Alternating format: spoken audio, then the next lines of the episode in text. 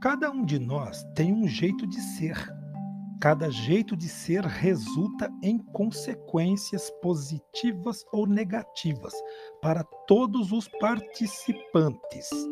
Por isto, cada um de nós precisa avaliar o bem e mal que o seu jeito de ser faz a gente mesma e aos outros. Nem o caramujo se basta a si mesmo. Quem só fala de si sem ouvir, sem se importar com o outro, sem prestar atenção no outro, um dia não terá quem o ouça e ainda se perguntará por que razão isto lhe acontece. Quem só fala de desgraça vai dispersar os ouvidos para se proteger, mesmo que com três supersticiosos toques na madeira à moda celta.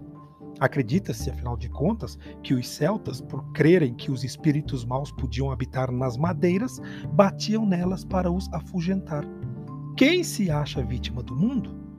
Simples, sonora e sabiamente vai ser evitado. Quem é ríspido no seu relacionamento vai gerar medo ao lado e distanciamento quando for possível. Quem sempre tem razão acabará tendo razão na silenciosa solidão de si mesmo quem sabe, mais que os outros, logo não caberá no círculo de amigos. Quem ouve, será ouvido. Quem abençoa, será abençoado.